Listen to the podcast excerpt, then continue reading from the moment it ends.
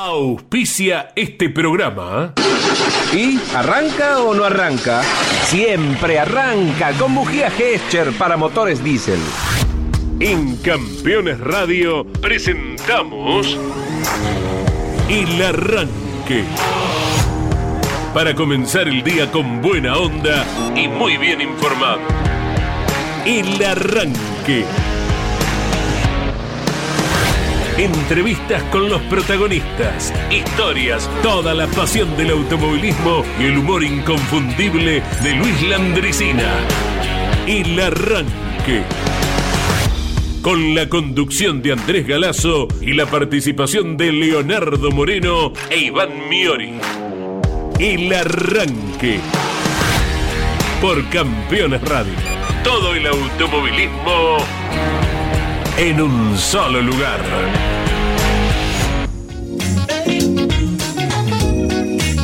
Hola, hola, buen día para todos. Una brisa un poquito fresca, pero dicen que va a llegar a los 28, mañana a los 30. Pero Leo en un instante les va a señalar cómo se comportará el tiempo en cada rincón de la Argentina y también subrayando los lugares donde hay automovilismo deportivo, que en línea recta no están tan distantes desde el este de la provincia de Buenos Aires, noreste, ahí está San Nicolás, allí actuarán el turismo carretera y el TC Pista. Y en el este de la provincia de Entre Ríos estará Concepción del Uruguay recibiendo al turismo pista, con un número que ayer destacábamos durante la tira con Carlos Alberto Leniani y que no nos deja de asombrar, ¿eh? porque supera el número de 50 en cada clase. Luego estaremos con el detalle correspondiente. No nos deja ¿eh? de asombrar, de abrir los ojos así de grandes, lo que es la actividad del turismo pista. Hola Leo, hola Iván, buen día. ¿Cómo va? Buen día, ¿cómo les va? Eh, buena mañana, lindo, 21 grados, es como decís, vamos a llegar hasta los 28 y mañana 32, lo propio en San Nicolás ah. también, donde va el TC. El martes eh, fue la segunda parte de la nota con García Remoy en Grandes Campeones. Eh, y obviamente, no, sé si es una figura discutida o no, pero en, el programa particularmente eh, insistieron durante la primera o la segunda parte, ¿cuándo te vas a ir? ¿Cuándo tenés ganas de irte? ¿Quién? pero no, no ves hora. Y no estaba Reyes, en, que tal vez Reyes ayer en la segunda parte, que es la actualizada, digo, a mí me hubiese gustado estar, no pudo por compromisos personales, pero insisto que García Remoy se tiene que ir del Automóvil Club Argentino porque las categorías están mal.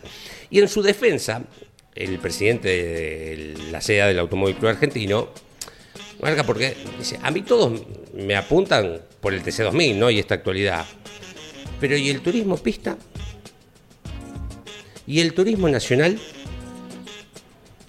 sin marcar el automovilismo zonal, ¿no? que pertenecen a las federaciones regionales que representan a la CDA del Automóvil Club Argentino, que al menos en la provincia de Buenos Aires, y te puedo decir que Córdoba y Santa Fe, pasan un momento extraordinario. Extraordinario, em, que tiene que ver con. Eh, mucho está pegado a la situación agropecuaria, por eso nos preocupa la lluvia, más allá de la economía propia del país y de la cuestión ecológica. Entendemos que el año que viene esto que está pasando, ahora empezó a llover, ¿no? Pero la lluvia tardía se puede ver reflejado recién el año que viene en posibles futuros parques automotores del automovilismo regional que está directamente ligado porque es el propio chacarero el que corre, el que arma su auto de carrera.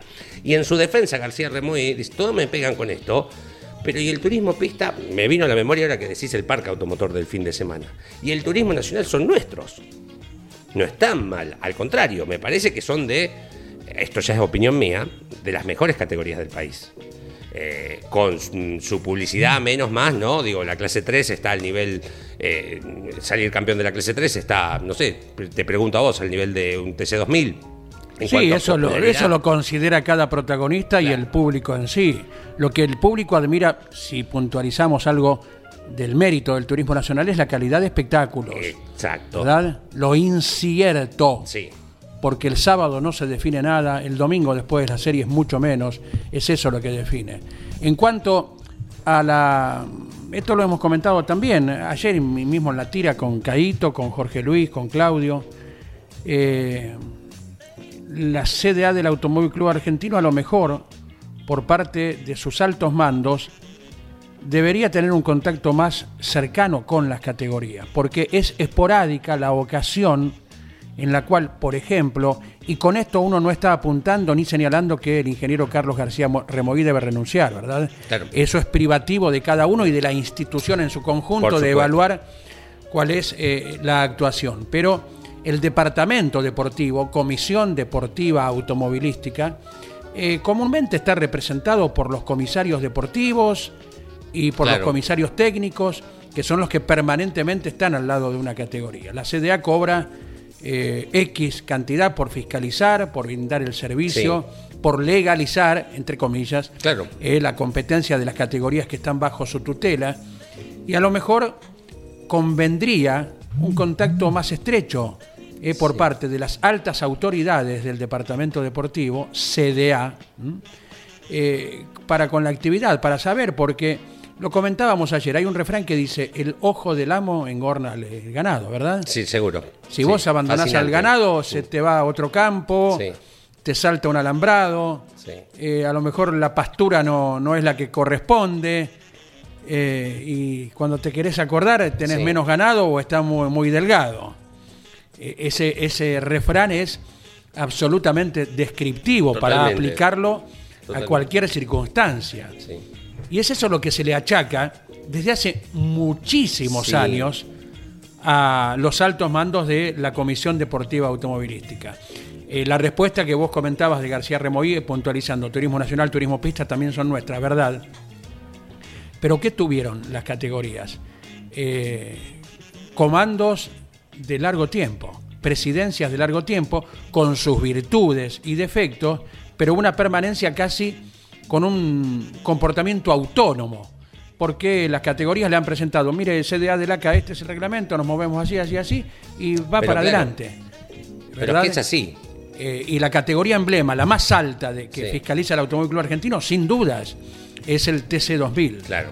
¿Y cuánta gente añora lo que eran las tribunas que no daban abasto, el alambrado que se movía de la cantidad de gente que había? y, la gente con lógico derecho quiere volver a tener ese tipo de, espectáculo, con los altos pilotos, eh, los, mayores nombres de, Argentina, una categoría que también depende del apoyo de las fábricas, que en este momento eh, es un tema muy delicado. Ya se sabe lo que pasó con Chevrolet, hay comentarios de otras fábricas. Sí. Esperemos el desarrollo de los acontecimientos. Así que es lógico que se le pida al ente rector que con la categoría emblema, la más eh, reconocida tal vez, mayoritariamente tal vez, que pueda llegar a tener un acercamiento y, acompañarla de un modo mejor. Sí. Nosotros también estamos acostumbrados cuando decimos cercanía que la CTC, el presidente propio, Mazacane, o en su momento el Puma Ventín, la CTC tiene una diferencia con el resto del automovilismo, que es promotor y fiscalizador. Entonces, el mismo presidente de todas sus categorías es el propio fiscalizador y está en todas las carreras. La CDA, todas sus categorías tienen su propia asociación de corredores, o en el caso del TC2000 es un, grupo privado, ¿no? Pero tienen su asociación de corredores. Pasa en el Zonal. O sea, el, que es responsable de la categoría es eh, Andy Galazo, presidente de APAC 1.4.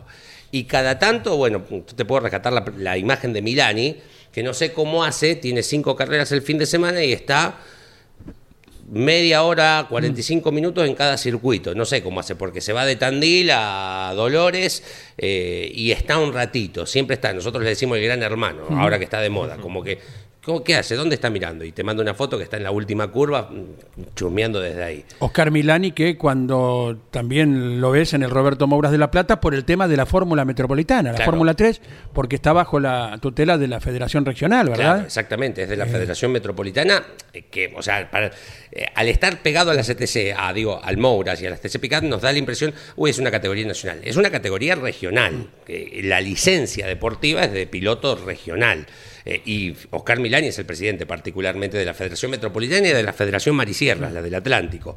Digo, en esa hay una presencia, pero la CDA tiene todas sus categorías autónomas, lo que vos marcaste. Todas sus categorías zonales y nacionales son autónomas. Por ejemplo, en su momento, los cambios de motores en el Super TC2000 el, cambio de denominación de la categoría, porque a cuánta gente vos tenés que decirle, mira, TC es esto, TC 2000 es esto otro. Totalmente. Tú tenés que explicarle, porque la gente no tiene obligación, si no está tan íntimamente ligada, de conocer cuál es ca- cada categoría. O en su momento a lo mejor la CDA haberle dicho, muchachos, del, eh, no cambien hacia Super TC 2000. El nombre tiene que ser histórico, TC 2000.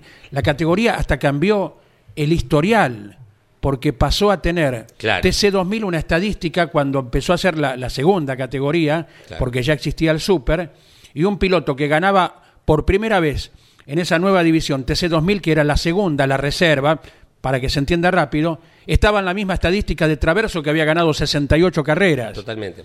porque se llamaba TC 2000 cuando ganó Traverso. Claro. Eh, por ejemplo, son, son pequeños detalles que después la dirigencia aceptó y dice, sí, la verdad le erramos con eso, con el tema de unificar la estadística. Claro. ¿eh? Traverso 68 victorias y el que ganaba por primera vez estaba en la misma lista. Cuando eh, bueno, cosas que se han señalado aquí en nuestros espacios y que te parece mentira que los propios dirigentes, ya sea de la categoría en su momento o de, del ente rector, no lo hayan observado, Iván. Exactamente, Andy Leo, buen día para todos. Y está bueno siempre remarcar este tipo de cosas porque, claro, uno eh, con la vorágine del fin de semana quizás ya se sabe de memoria que el TC2000 es esto la- Claro. y su telonera es el TC2000 Series. Claro. Uno va a ver, eh, eh, el, no sé, el pasado fin de semana Centenario Neuquén y pará, esto es TC Pickup, claro, camionetas, Pickup, ajá. Y esto es el Mouras, pero antes, no, ese es el Pista Mouras. Entonces, nunca está de más un repaso de lo que es la mm, categoría principal, vamos a llamarlo de esa manera, y cuál es su telonera. Eh, mismo con los presidentes. Y por supuesto, Andy adhiero a lo del Super TC 2000, que, claro, hay como una bisagra en el 2012, fue, sí, ¿no? sí, sí. Eh, con el primer campeón del Super TC 2000 y el primer ganador del Super TC 2000, que quizás ya había ganado antes, porque es un piloto histórico. Eh, entonces, ¿qué? ¿Le vas a contar una nueva? Pero si ya había ganado en el TC 2000. No, pero ahora es esa, esa es la telonera. Bueno. Un enriedo que no ayuda al público, menos el que no está tan ducho de automovilismo, pero si eh, se ha hecho un paso importante, por lo menos fue cambiar el nombre, volver a las raíces, volver a las fuentes. Eh, quiero remarcar dos cosas. La primera, Sí. que ayer lo compartíamos en las redes sociales de campeones. Ayer miércoles por la tarde ya eh, comenzaron a circular lo que es la fila al ingreso del autódromo de San Nicolás. Ajá. Eh, cosas únicas que entrega el turismo carretera, siendo, repito, eh, miércoles por la tarde. Sí, sí, sí. eh, y esta dinámica que entre ellos mismos, eh, entre ellos me refiero a la familia, ¿no? Que se van organizando. Bueno, ahora te toca a vos, che, me tengo que ir a abrir, no sé, la ferretería. Eh, y a la noche vuelvo. Y Sí, así, sí. se van turnando para no perder su, su, lurga- su lugar para un fin de semana que promete tener bastante, Por eso bastante público. tenemos que entender a los jóvenes que hacen cola en los estadios para ver a Woz, por ejemplo, un nuevo cantante, y cuántos días, porque quieren estar en un buen lugar. Es Claro. lo mismo que hacemos nosotros con el automovilismo. Exacto. Nosotros porque tenemos la oportunidad de llegar, pero si yo tuviera que ir a ver una carrera, Leo Moreno, pero estoy ahí en tercera fila, donde señor. pueda, porque hay un lugar que lo quiero. Porque además desplazar todo el campamento que voy a armar, dónde voy a hacer el cordero, dónde va a estar esto, lo Ya empezó la gastronomía. Sí, sí, sí, siempre, ¿Y a qué vamos a ir a la carrera? No, Obvio. a comer. Vienen a comer a las carreras. Eh, y lo otro que quería marcar es que hoy es jueves. Hoy es jueves de quién habla. Ay, ay, ay, me Uh, encanta. Sí, señor. Eh, tenemos algo lindo preparado. Y- Cuando ustedes me den No, el y ok, ya, ya tiempo. Y cuarto ya son. Sí. Y en un par de minutos tenemos contacto internacional, sí. Exactamente. Constructor Exactamente. argentino que se desarrolla a nivel internacional, sí, lo tenemos en un segundito, ya establecemos el Sí, contacto. señor. Sí. 11 44 75 00 00. Vayan preparando el A oído, ver. vayan preparando eh, las teclas. Es muy fácil igual, ¿eh? Es muy fácil. Una y una va haciendo. Una semana bien, otra semana más o menos. Eh, Dale.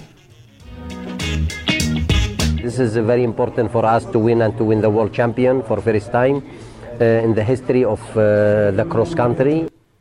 Es muy fácil. Morí. ¿Eh? Leo, no. ¿Qué sé yo? Me dejaste Andy sí, afuera. Andy ya está. Yo en inglés, eh, my name is to be.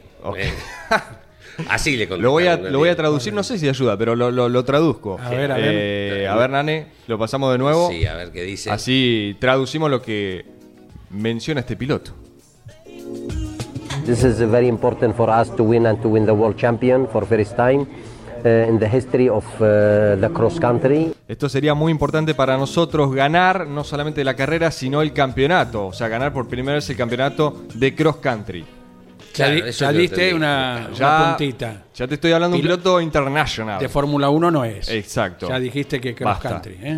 No, En un ratito olvídense, hablamos. eh, me quedo afuera. El, el tono, 11.40. Mira, ahí, ahí van apareciendo. Sí. 11 44 75 0000.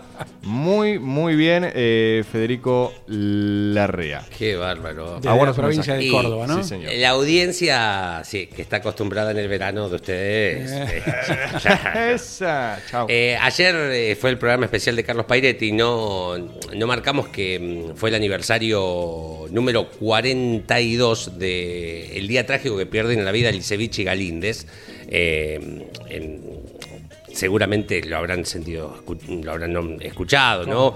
Que abandonan, dejan el, el auto a la vera del camino, empiezan a caminar, hay gente que les convida un asado, no se quedan a comer, para Tauri des- les propone llevarlos hasta el sector de boxes, dicen que no.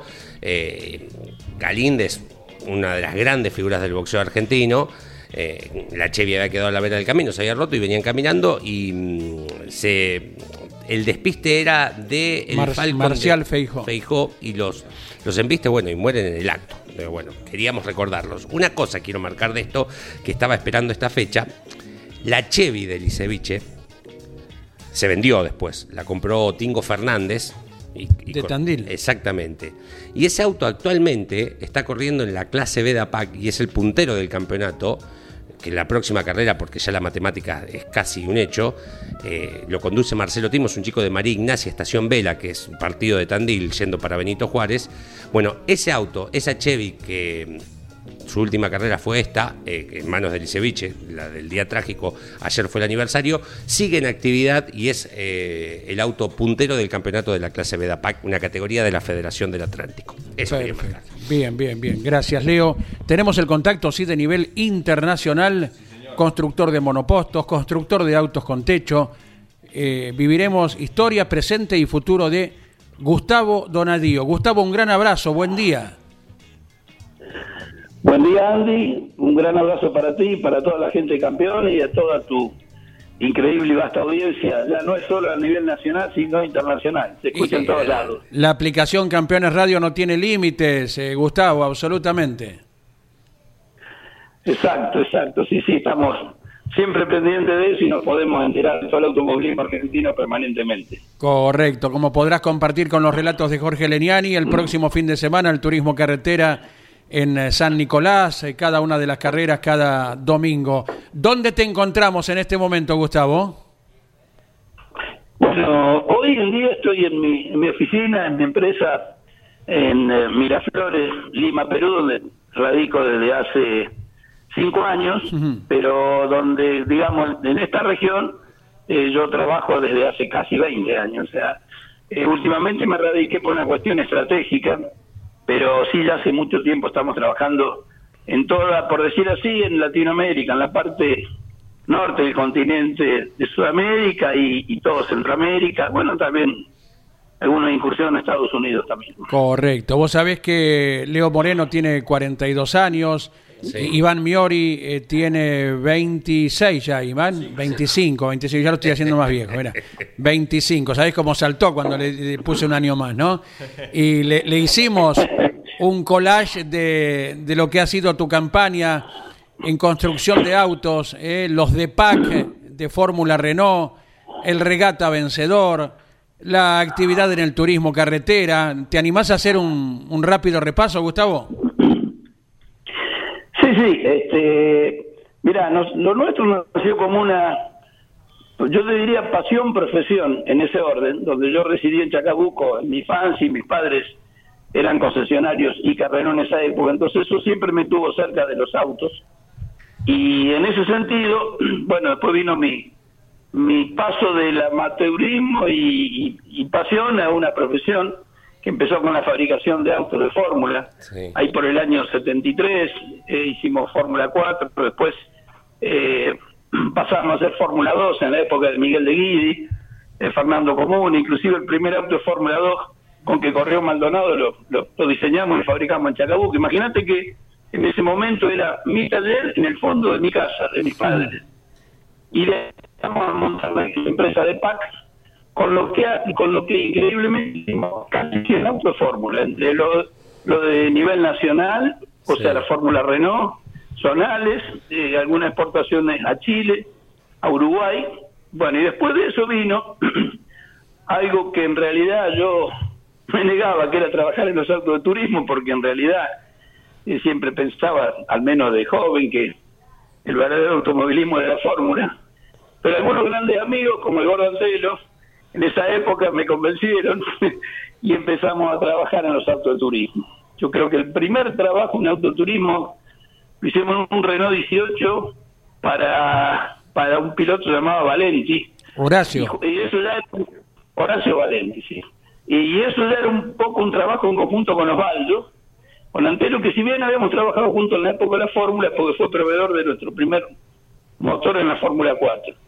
Y de ahí, bueno, vino la etapa más reciente, más última, ¿no? o sea, el diseño y desarrollo de dos Coupe Fuego, que la segunda fue la que creo uno de los autos que justo en la regata más afecto le tengo, que fue la, la Bazooka, porque nos, ahí nos juntábamos en una lucha difícil contra el equipo oficial Renault. Claro. Y después de ahí vino el regata, vino el campeonato de turismo carretera con Satriano, eh, vino un auto de Moura, bueno, de ahí vino una sucesión de trabajos importantes, dos campeonatos de, turismo nacional clase 3 con el equipo oficial Ford, con Gerardo del Campo. Bueno, ahí después viene lo más reciente, lo de GTA, y, todo esto hasta el año 2000, 2003 que yo comencé a trabajar en el exterior. Eso fue un resumen, un paneo grande, ¿no? Donde hubo cantidad de carros que hemos diseñado y construido, ¿no? Perfecto, perfecto, Gustavo. Te saludan Leo Moreno, Iván Miori, para conocer eh, lo que ellos gusten, eh, ya sea de lo que acabas de mencionar o también de lo que haces por estos tiempos. Estoy, buen día, mirando los logros. Buenos días. Eh, y es impresionante. O sea, más allá de todos los que nombró, eh, subcampeonato de la Fórmula 2 Argentina en el 76 con De Guidi, subcampeonato Fórmula Renault en el 82 con Gurini, 14 campeonatos de la Fórmula Renault Uruguay, eh, campeonato nacional de la Fórmula Renault Mendoza 84, subcampeonato TC 2000 del 90 con Cocho, lo que marcaba el campeonato con Satriano, pero además ese mismo año el subcampeonato en el Supercar con Oscar Rama. Eh, y puedo seguir, es, es impresionante. Sí, se nos, escapa, se nos escapan cosas en la memoria.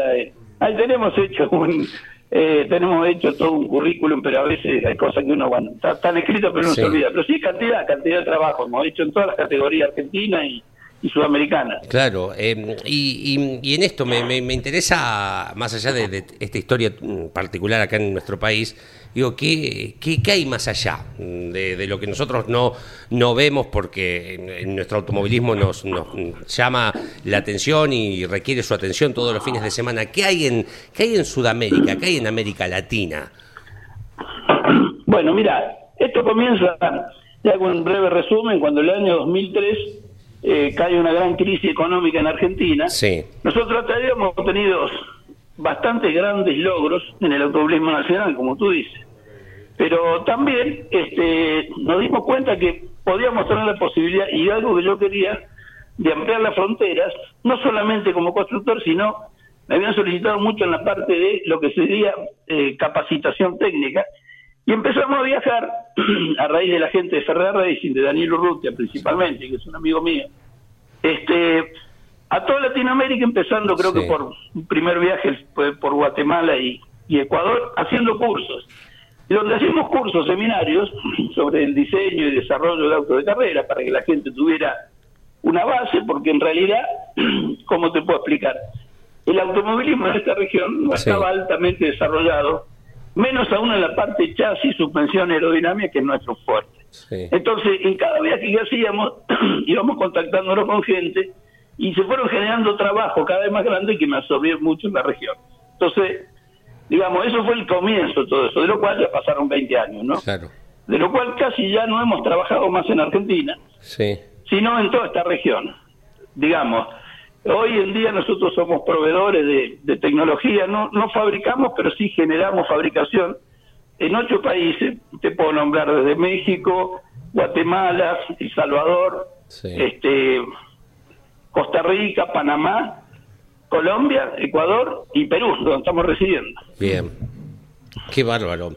Y mm, más allá de México, entiendo, ¿no? Digo, eh, por ahí uno lo sigue, tan cerca de Estados Unidos, el tipo de automovilismo, además tienen Fórmula 1, ¿no? Digo, como si fuera poco este fin de semana.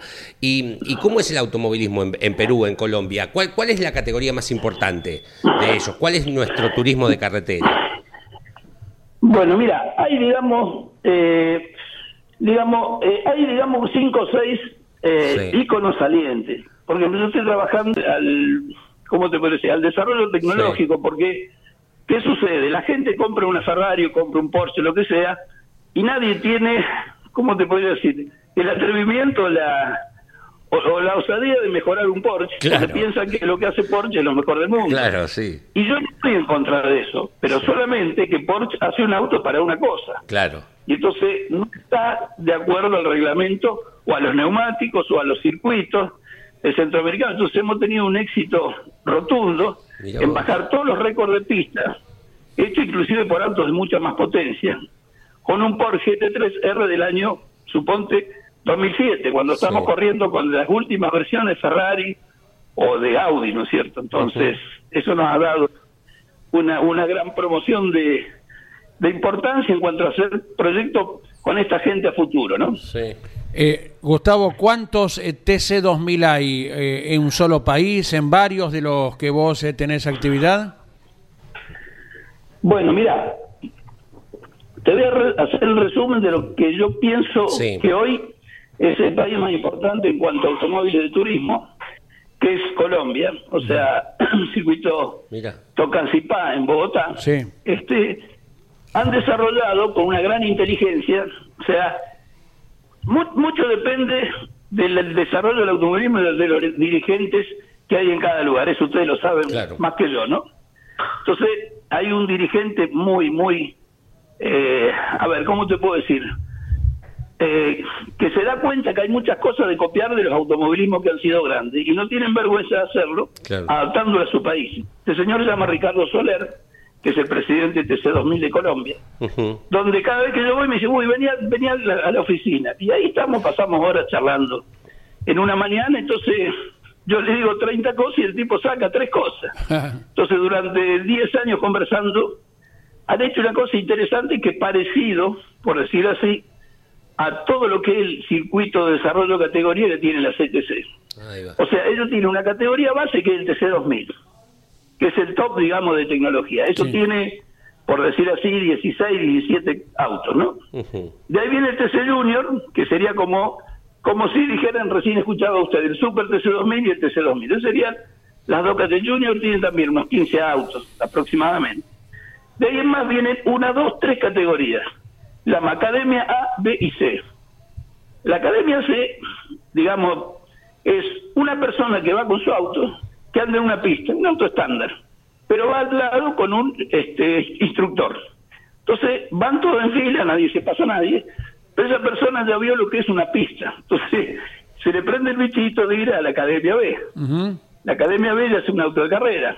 No tan auto de carrera, pero sí con las medidas de seguridad. Claro. Y ahí corren carrera. Y después de ahí saltan a la, a la Academia. Entre todos esos carros juntan casi 100 autos un fin de semana. Mirá. Eso es excelente, ¿me entendés? Exacto, Estamos hablando con Gustavo Donadillo en el arranque por Campeones Radio. correcto. Esto nos hablas en Colombia, en Tocancipá, donde corrió la Fórmula eh, 2 sudamericana, ¿te acordás? Mediados de los 80, ¿verdad? Claro, exactamente, exactamente. Toda la gente de esta región, obviamente, Sí. mira el automovilismo argentino como, como algo increíble, como yo también lo reconozco, Claro. ¿no? O sea, sí, el automovilismo argentino está como que fuera de Sudamérica, ¿no? fuera de América. O sea, el nivel de tecnología sí. y el nivel de las categorías está. Siempre lo digo, este. América, mira, la- esto es una definición muy personal. Sí. Después de lo que he visto en toda esta región, Sudamérica está dividida. La mitad del lado del, Atlántico mira Europa y la del Pacífico mira Estados Unidos.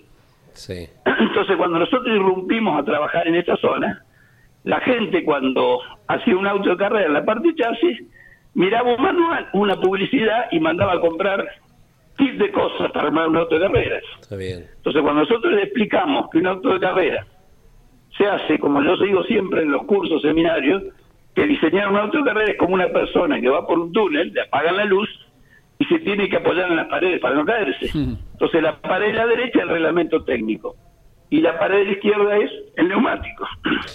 Entonces, cuando ellos aprendieron que así se diseña un auto, bueno, la diferencia de tiempo era notable, o sea, sin quererlo nosotros impusimos una tecnología que la gente no se imaginaba. Qué grande.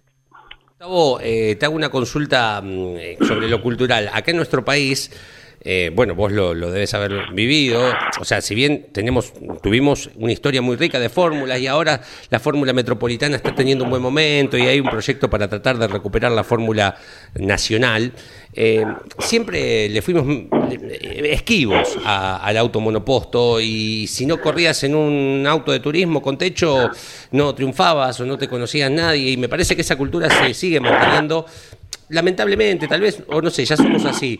Eh, ¿Es así también en el resto de los países de Latinoamérica eh, eh, el turismo con respecto al monoposto? sí, lamentablemente es así. Lamentablemente es así, excepto en alguna región en México que tienen algunas categorías importadas de otros países, pero lamentablemente es así. O sea, la gente tiene interés en eso y lo que sí hay un poco más de lo que sería prototipo. O sea, ¿qué es prototipo? Ah. Sería un, un radical, sería eh, autos construidos en los países, como si fuera un Sport 1050 de su época, o un Sport 2000, eso sí hay, la gente le interesa. Pero lamentablemente, este, mucho es como tú dices que en realidad la gente ama el auto de turismo. Es por una cuestión, yo creo que por una cuestión de similitud al auto de calle, porque viene por ese lado. Y en realidad nosotros hemos presentado, por pedido de las categorías de los, de los organizadores, varios proyectos de fórmula y me han prendido porque no hay ese interés, como tú dices, de las categorías, ¿no es cierto? eso, de la gente, digamos, tiene mucho más pasión por el auto de turismo que, el auto de que el auto de fórmula, ¿no? Gustavo, aquí en la Argentina hemos tenido tradicionalmente una zona más formulera, llámese Entre Ríos, Santa Fe, Córdoba. Sí, sí, claro, claro, claro. Sí, acá pasa un poco eso. Lo que sucede es que algo que a mí me costó mucho implementar acá es que la gente no se daba cuenta. Y eso un día, mira, un día me dijo un gran periodista de Colombia, estábamos en una mesa redonda, en un programa de televisión, y me pregunta, dice, ¿usted por qué cree que el automovilismo argentino es tan grande? Entonces uno se viene a la mente enseguida, bueno, mire, porque tuvimos Juan Manuel Fangio, quíntuple me dice, sí, pero no es eso. Entonces después le digo, bueno, porque miramos mucho Europa, somos, tenemos mucha descendencia europea. Me dice, sí, pero si usted me permite, yo le explicar por qué el automovilismo argentino es tan grande. Entonces, me dijo algo que 20 años después lo sigo repitiendo.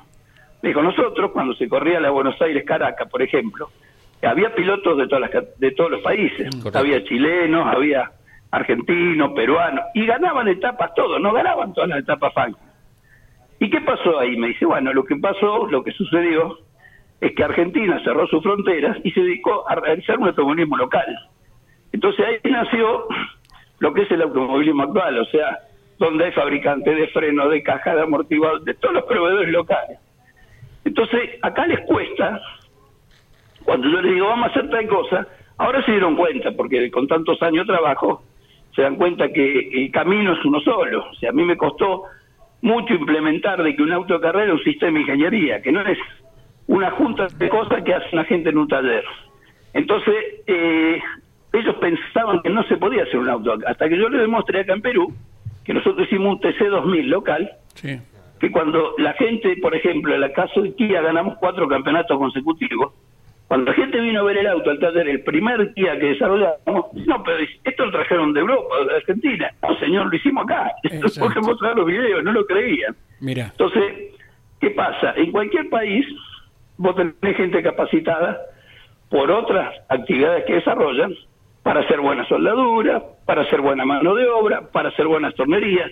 Vos le tenés que solamente implementar el know-how de cómo se desarrolla eso. Eso es lo que nos dedicamos a hacer acá y por eso somos muy conocidos en toda esta región, porque hemos implementado hoy un sistema de ingeniería racing que le lleva desde el diseño hasta la pista a ganar carreras. ¿Tienen los motores de cada marca los autos allí en el Perú, Gustavo? Bueno, en, algunos países sí, en otros no. Por ejemplo, en, eh, Colombia, eh, vos podés usar el motor de tu marca, pero hay un motor, este, como, como se llama, comodín, como la carta, ¿no? Que si vos tu auto es muy caro el desarrollo de ese motor, vos podés, el comodín, por ejemplo, de Colombia es el motor Duratec de Ford. Entonces, ¿qué pasa? No, si vos tenés un Honda, podés usar el motor de Honda, como pasa en la mayoría de los casos, pero hay autos que el desarrollo del motor es muy caro, entonces optan por el comodín. Eso sí pasa en Colombia. Acá no, en Perú habían hecho todo monomarca, era todo motor Honda K20. Y después no, en otros países son muchísimos, son las marcas de autos con su motor respectivo, ¿no? Claro, claro, exactamente. Eh, hay un, un, mensaje, ¿no? Para uno de los oyentes, además de, de, la trivia que hoy pusimos en el aire, hay un mensaje eh, para, para Gustavo. Federico Larrea escribe desde la provincia de Córdoba, Sí, ¿verdad? Córdoba. Fiel oyente nuestro. Gracias a Don Adío por lo claro que es para explicar las cosas, nos manifiesta. Eh, son ustedes especie de docentes también, ¿verdad? Ustedes los profesionales de la ingeniería. Eh, te, te escuchamos, Gustavo, y te imaginamos delante de un pizarrón con una tiza y un marcador enseñándonos todo. Vos como tanto personaje ilustre, ¿eh? Sí, sí, nosotros, otra de las tareas que te iba a explicar es, es que nos dedicamos a la capacitación técnica. O sea, hoy ya no correcto. están con un pizarrón o una tiza, pero Sí. sí, a través del Zoom estamos haciendo cantidad de eh, cursos, seminarios para distintos niveles, desde un nivel básico, medio y superior, donde el nivel superior es eh, diseñemos un auto de carrera juntos, o sea, Epa. se junta un grupo de unas 15 a 20 personas, se elige un reglamento técnico, se, se elige un auto y entre todos diseñamos un auto de carrera. Es, es un tema, es una experiencia muy linda que se me ocurrió a mí y de ahí tengo, de esos cursos tengo cuatro o cinco personas, aunque les parezca mentira, la mayoría son argentinos, porque por el interés que tienen en esto, ¿no? Sí. Y, la, y la gran cultura del automovilismo, que hoy están trabajando con nosotros como proveedores, digamos, la parte de dibujo, de desarrollo de, de simulaciones. Entonces, el curso es bien interesante y la verdad que pegó mucho más de lo que nos imaginábamos, porque agarramos un auto, decimos, este grupo hace la parte de suspensión delantera, suspensión trasera, y yo los dejo trabajar a ellos y voy supervisando todo. La verdad es bien interesante. Bien. Este, ese curso lo hicimos una sola vez, pero nos están pidiendo para repetirlo ya. Eh, una que no tiene que ver con el automovilismo. Tenés, eh, decías que estás ahí en Lima, en Miraflores. ¿Tenés vista al, al Océano Pacífico de dónde estás? ¿Cómo, cómo? Perdón, no te escuché la que, última escuché parte. eh, que, que estás en Miraflores, ahí en Lima, no tiene que ver con automovilismo, sino, digo, en, en tu estructura, en tu oficina, ¿salís y ves el Pacífico, esa vista hermosa que tiene Miraflores? Sí, sí, realmente, realmente sí. Mirá, lo que pasa que pasa como, como nos pasa a todos en la vida. Yo de chico era un enamorado, soy un enamorado del mar, de Sí. la vista del mar. Pero claro, yo estoy viviendo a cuatro cuadras del mar y cuando estaba en Chacabuco, eh, tenía ocho años y no veía el momento de que íbamos entrando a Mar del Plata para ver Claro. mar, nos quedaba 500 kilómetros. Claro. Y hoy está a cuatro cuadras del y a veces pasa una semana que, Claro. que no voy a salvar porque la obligación de trabajo no, Claro. no lleva mucho tiempo, pero una de las ventanas de mi apartamento se ve el mar de lejos. Qué Entonces, lindo. como que Lógico. una vez por día, al menos de lejos, lo miro. ¿no? Desde ya. Bien, bien. En el cierre, Gustavo, simplemente agradeciendo tu atención. ¿Cuándo andarás por Argentina si tenés programado? Mira, casualmente el jueves de la semana que viene tengo que ir por una semana. Este, tengo que hacer más que nada. Yo normalmente voy una vez por año, o sea, para la fiesta o para enero, pero en realidad tengo que ir a hacer unos trámites. Viajamos tanto que el pasaporte mío no se venció en fecha, pero sí no tiene más sello, así Ajá. que tengo que ir, ir a renovarlo. Y me sale mucho más rápido en tiempo ir un par de días a Argentina, cuatro o cinco días, hacer todos los trámites allá. Así que estaremos una semana por allá, prontamente. Un abrazo enorme, te dejamos todos los integrantes del equipo campeones y gracias por estos minutos y por siempre estar entregando alguna enseñanza, Gustavo. Mira, Andy, yo, eh, sí, para despedirme te quiero decir de que, a ver, han sido tantos años que hemos compartido en la pista contigo, con todos los integrantes campeones, para no olvidarme ninguno, ¿no? Y es como que el permanente escucharlo a ustedes le, le mantiene uno el recuerdo de toda la vida del automovilismo con un gran cariño. Gracias, Así que te mando un fuerte abrazo a vos y bueno, me hasta decir a cada uno de los integrantes campeones. Desde ya, gracias, gracias. por, por todo. Gracias por estar eh, firme abrazo. con la aplicación Campeones Radio, escuchando cada espacio y cada transmisión. Abrazo, Gustavo Donadio, Gracias. protagonista de esta mañana. Viene 41 minutos han pasado de ¿Ya? las 10 de la mañana. Sí, señor. Ha pasado volado. eh, volando, mejor Volando. dicho. Volando voy, tiempo. volando vengo. Y hemos recibido, más allá de los saludos hacia Gustavo Donadio, Sí. con quien recién charlábamos, eh, mensajes del quien habla. ¿Quién ¿sí? es? Y están acertando, es muy sencillo, es Para muy sencillo. La semana que viene vuelve la difícil. Claro. ¿sí? Yo estoy haciendo una así, una y una. Pero qué canchero que Sí, sos, eh, yo bueno. no tengo ni idea quién es. Ah, no, Sí, todavía no. No. This is very important for us to win and to win the world champion for Ese first tono. time uh, in the history of uh, the cross country. Lo Muy que sí fácil. sé es que es una persona que no habla en inglés Claro. y que lo está usando como segunda lengua, eso se le Claro. nota, eh, que puede ser, no sé, Nane, qué sé yo, no sé, no sé quién es. Sí, no. sí. Es muy querido acá. Eh, prácticamente no hay error en, No, en la no. respuesta de la gente. Todavía no vamos a decir. Nos animamos a, a darle una ayudita, Leo. Mirá bueno, vos, ¿eh? pe- pe- chiquita. Eh, eh, estará viendo el mundial a la vuelta de su casa. Exactamente. Mundial de fútbol, ¿no? Ya está. Con eso. Es más, si alguno no le apuntó bien al arco, la pelota le cae al lado de la casa. Bien. ¿Dónde Bueno, es el mundial? En Qatar. Bueno, Bueno. listo. Listo, punto está. y aparte. Ya está, bueno. A mí hay cosas que desnudan la ignorancia que, que me viste. Bueno, señores, llega don Luis Landricina, eh, 43 minutos de las 10 de la mañana. Esto es el arranque por Campeones Radio. Vamos hasta las 11, minuto más, minuto menos, con una jornada maravillosa desde lo climático en la ciudad autónoma de Buenos Aires. Altas temperaturas se esperan, ¿eh? así que usen protector. Don Luis Landricina ahora. Y a mí me cuentan estas cosas que pasan por ahí.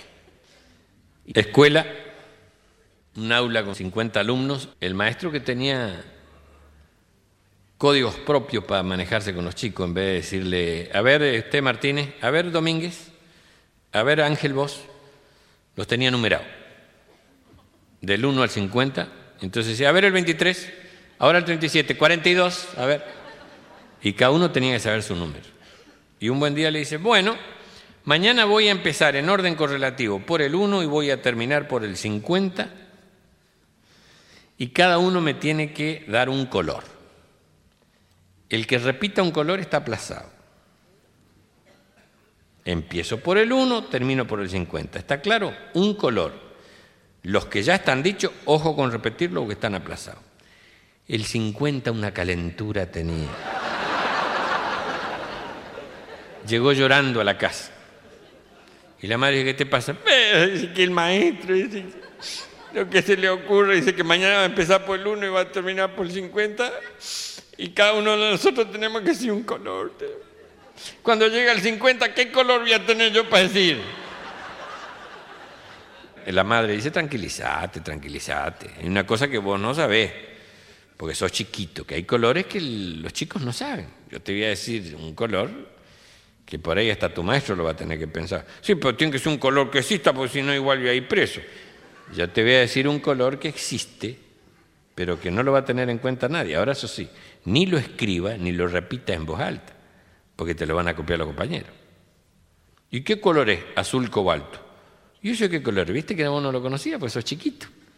Pero es un color, azul cobalto. Entonces vos metételo acá ahora, azul cobalto, repetite así, azul cobalto.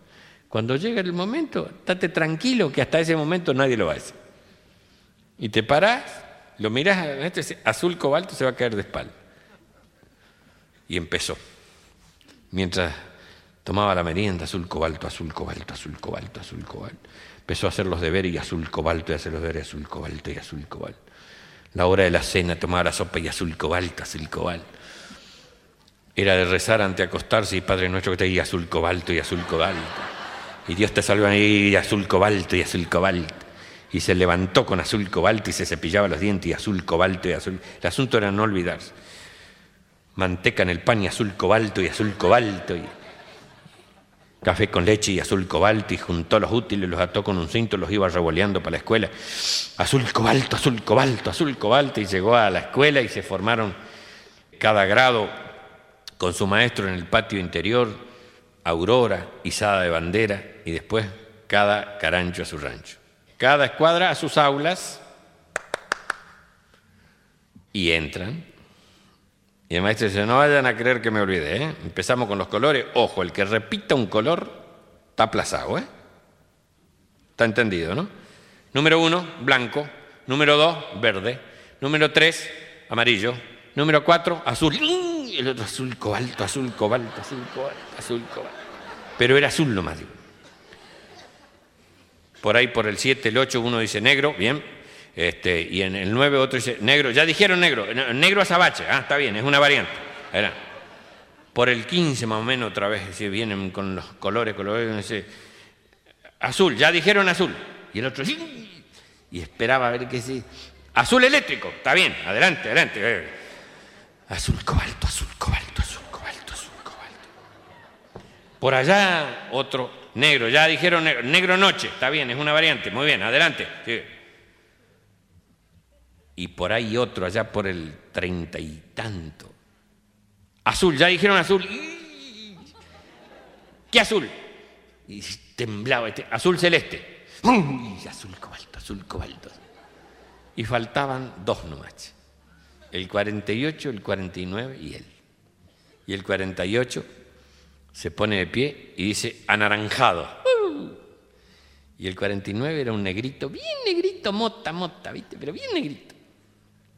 Y se para el negrito y dice azul cobalto. Y este le sale el alma negro. Y dice, ¿negro qué? Negro piojoso.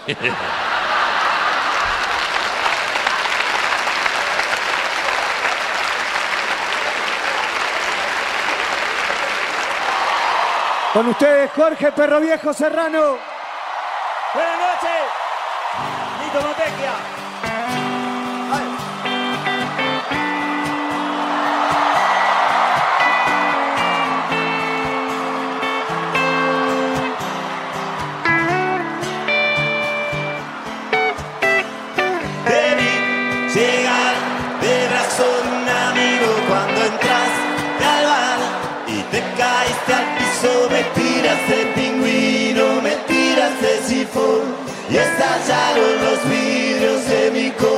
Corazón. Te vi bailar, brillando con tu ausencia sin sentir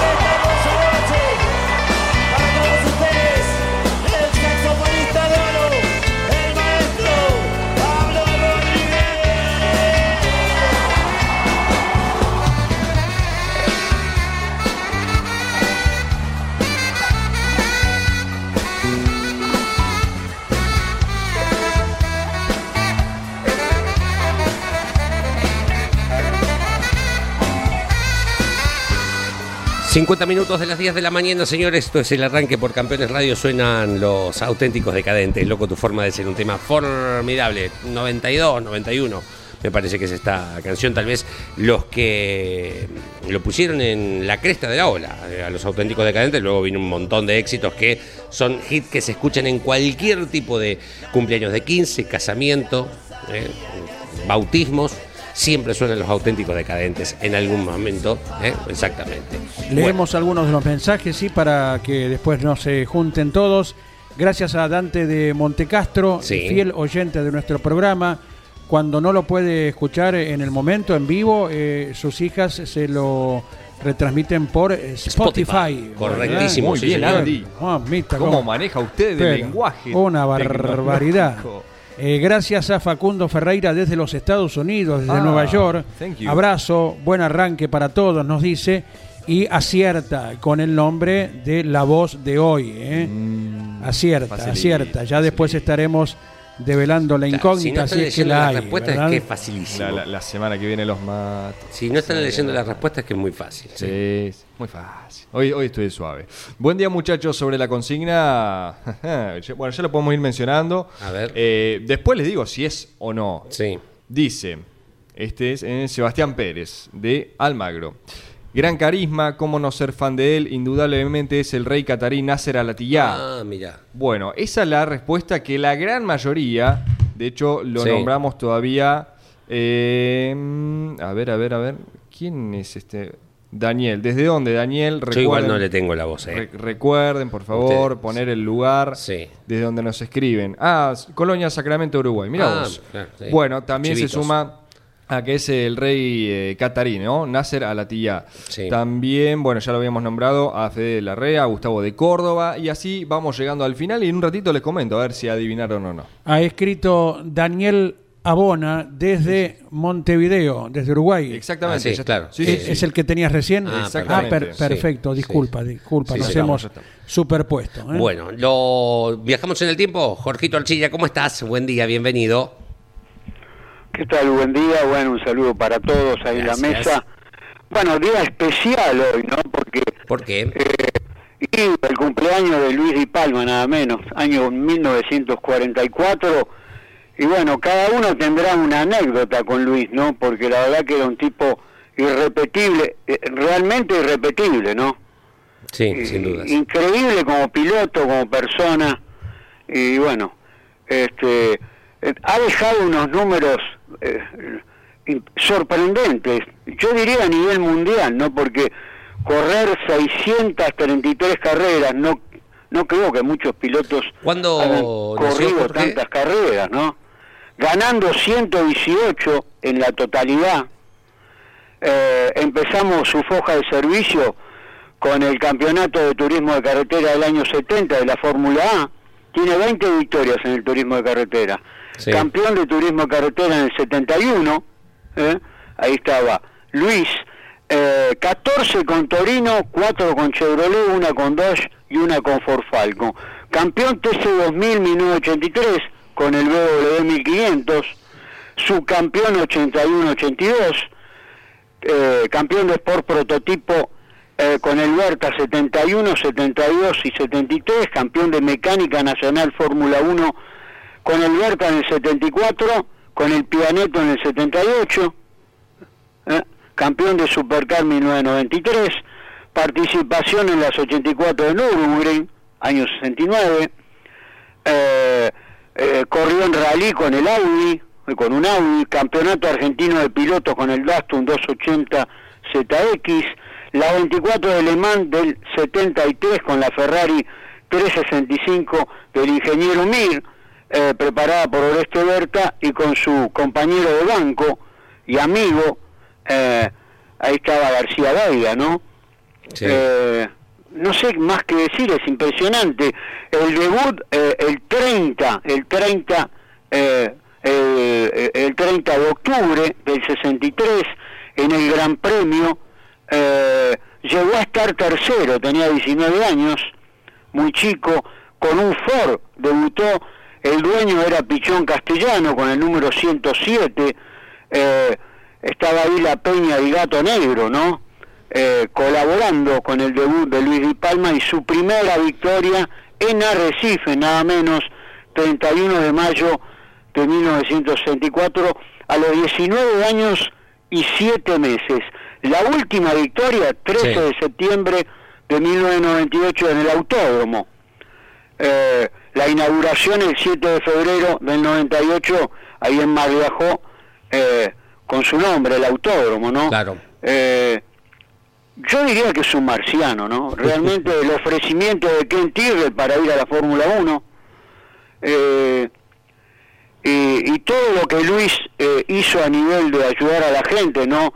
Eh, cuando hubo inundación en Pergamino con el ultraliviano y un montón de cosas que él no decía, ¿no? En esa ocasión, Eh, Jorge estaba designado como comisario Marshall, se le llama así, a Ah. quienes son comisarios en la calle de boxes.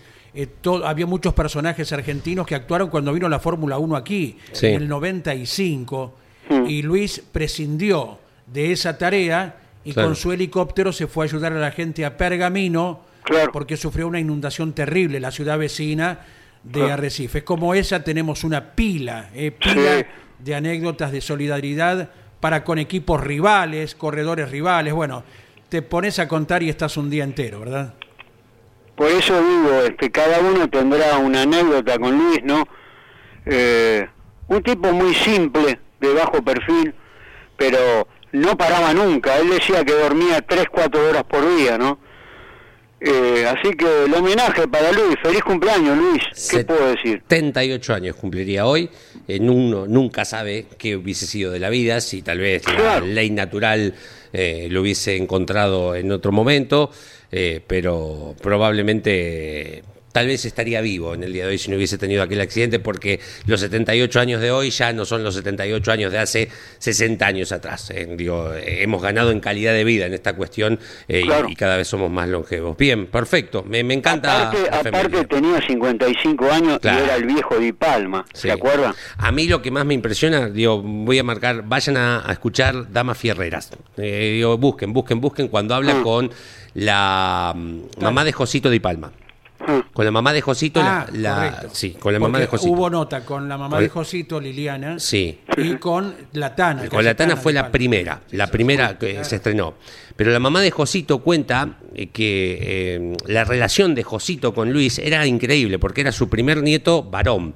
Entonces lo llevaba para todos lados, se lo sacaba de la escuela, no, no lo contaba. Ahora, bueno, pasó el tiempo, prescribió, ¿no? Pero no era algo que le causaba humor, ¿no? Lo iba a buscar al nene a las 12 del mediodía, se quedaba parada, el nene no salía, lo había, el abuelo lo había llevado a las 9 para que lo acompañe en el taller. No, no iba a los cumpleaños de los amigos porque no, si se aburre. No, que te aburrís, sí, me aburro, abuelo. Bueno.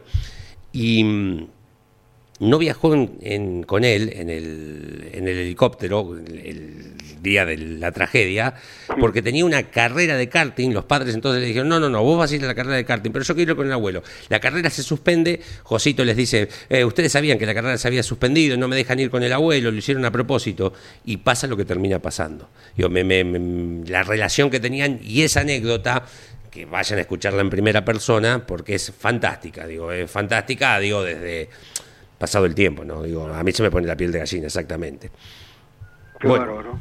Bueno, Jorgito, todo, el, todo el sacrificio para estaba preparando ese torino, ¿no? Y Josito estaba ahí mirando todo. claro, Cada vez que se acuerda a Josito le brillan los ojos, ¿no? Sí. Porque tenía duración con el abuelo, ¿no? ni hablar. Jorgito, nos encontramos mañana, si Dios quiere. Mañana nos encontramos. Un abrazo para todos. Jorge Archiri haciéndonos volar eh, en el tiempo como todos los santos días. ¿Quién es? Y ya está, ¿no? Eh, ya cae, ya, cae por los Maduro, mensajes ya está. Me dicen Qatar, ¿eh? pero la verdad que no... no, no ¿Te costó, en serio? Y- que no, un- no, no, no, en serio, no, en serio, pero bueno, eh, pasa que yo escucho mucho en enero las transmisiones del Dakar, pero por ahí no le presto mucha atención a los pilotos, A, la, a la- a la voz de, de- de los pilotos. La transmisión las escucho completa, Claro. sí, eso sí. Pero fue.